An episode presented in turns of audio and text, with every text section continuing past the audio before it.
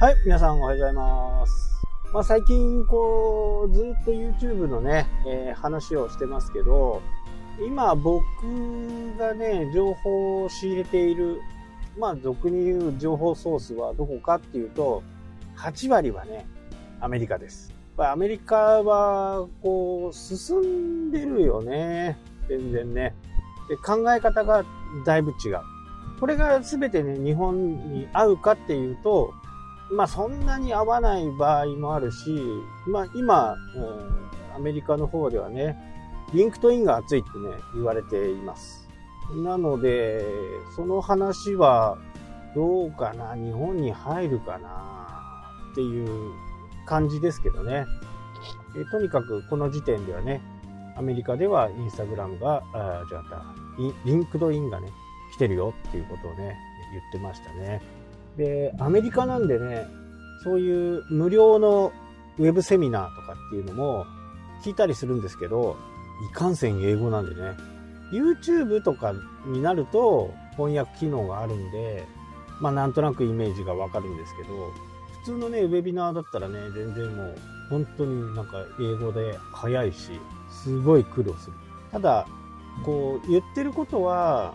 あんまりこう変わってないんですね。どこに力を集中すべきかとか、そういうところはね、えかなり強く言ってます。これだけ多くのね、ソーシャルメディアがあって、実際にどこにこう集中すればいいのかっていうところは、やっぱりテストをしてね、1ヶ月だけの全てのテストをしていく。まあ時間はかかるかもしれないですけど、そのテストをやって、で、実際にね、えーそのアクトがどうなのか、結果がどうなのかっていうね、で、改善をどういうふうにしていけばいいのかっていうことなんかも、結果が分かってね、それで改善点が分かっていく。まあ、PDCA サイクルですよ。どこまで行っても。もう一生これの繰り返しみたいなね、えー感じです。ただ、まあ、大きなビジネスとかね、え資本がいっぱいかかるようなビジネスをして、まあ、失敗したから次行こうっていうふうにね、言えないところが、まあ、本来のビジネスなんだけど、インターネットの世界は、消しゃいいだけですから、気軽にね、えーチャレンジしてほしいなとは思います。いろんな人がね、えー YouTube にチャレンジして挫折をしてますよね。まあなぜ挫折するかっていうのはまあ答えは簡単ですよ。いろんなものやりすぎるから。まあ、ここでその準備が整ってない。そしてね、いろんなものをやりすぎて、今度は視聴者、読者、ユーザー、これをね、迷わす原因を作ってるのは張本人なんですね。これだけメディアがいっぱいある中で、せっかく探してきてもらったところをね、やっぱり自分はなんで押そうとかっていうのが、まあ一貫性がないというか、最終的にはどこに来てほしいんだ。無料のメルマガ取ってほしいんだ。何か講座を買ってほしいんだ。まあそういうことの一貫性がまあ見えてこないから余計ダメ。で、頑張ってやる人もいるんですけど、やっぱりモチベーションをね、保つのが非常に難しいですよね。3日でチャンネル登録者数が1人とかね。これ、今までのね、Facebook とか、えーアメーバブログとか、ハテナブログとか、そういったもので、こう、総合フォローみたいなものの考え方っていうのは基本ないんですよね。お願いすればね、やってくれるとは思いますけど、それって本当のファンじゃないじゃない。本当のファンをつかむには、自分のやってることが、ある意味誰から見ても評価されるものではなければ、チャンネル登録なんかしてくれないわけですよね。まあ僕のアナリティクスを見ても、90%ぐらいをね、チャンネル登録してない人が見てるんですよ。で、その90%は、いや、面白い、良かったなって思って見てくれる人もいるかもしれませんけど、チャンネル登録までは至らないってことですよね。ここをどうやって改善していくかっていうことだけなんですよね。多分皆さんも YouTube をやってね、チャンネルの全体像は見れると思うんですよ。実際にチャンネル登録者数が何人いて、そのうち何割がチャンネル登録をしてくれているのか。で、実際にチャンネル登録しないで見てくれる人はどのくらいいるのかっていうことがね、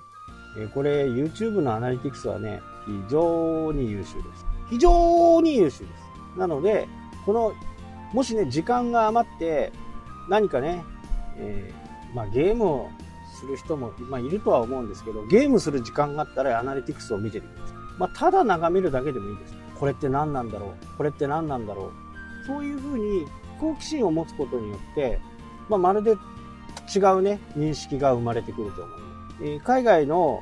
そのセミナーをやられてる人は、とにかくね、一貫性が大切ですよっていうことをね、いつも言いますね。だから僕のチャンネルからすると一貫性がないんで、ダメなんですよね。まあそういったことも考えたり、いろんなことを考えても、まあ、選択と集中をして一貫性を持たせて爆発するまで頑張ってやりましょうみたいな感じです。元も子もない話かもしれないですけど、まあ、と細かいね、話はありますよ。え関連動画をどういうふうに使っていくのか、えタグの使い方をどうするのか、そういったこととかね、は、皆さんね、大体なんとなく分かってるとは思うんですけど、まあ、そこまでね、突き詰めてやる必要は僕はないかなって思うんですね。これのね、1週、2週間ぐらい前に話した、うん、YouTube でね、話したことがありますけど、もうまずはね、サムネイルとタイトルです。サムネとタイトルだけしっかり考えて、それで読者に、ユーザー、視聴者にね、が見たくなるような動画かっていうことだけを考えてね、動画を作った方がいいかな。もうそうなってしまったら、動画の尺の時間とかね、映像の問題とか画質の問題とかね、そういったことをもう本当抜きで全然大丈夫。もう iPhone だけでね、本当にやっていける。十分ですからね。画質は。まあ、光とかはね、少しちょっと考えた方がいいかなとは思いますけど、照明？なんかちょっとしたものもね、すごく安く Amazon とかで売ってますから、2000円、3000円ぐらいでね。そういったものを買って、自分の顔がね、暗くならないようにするっていう努力だけでいいかな。ということは、昼間撮ればいいわけです。そんなに難しいことじゃないので、その辺ね、あのー、本当にこの YouTube の波っていうのは、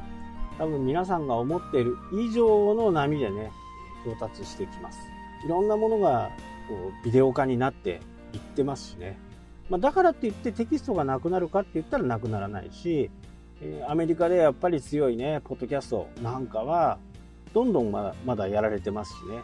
ただ、YouTube も、もういろんなものを開発している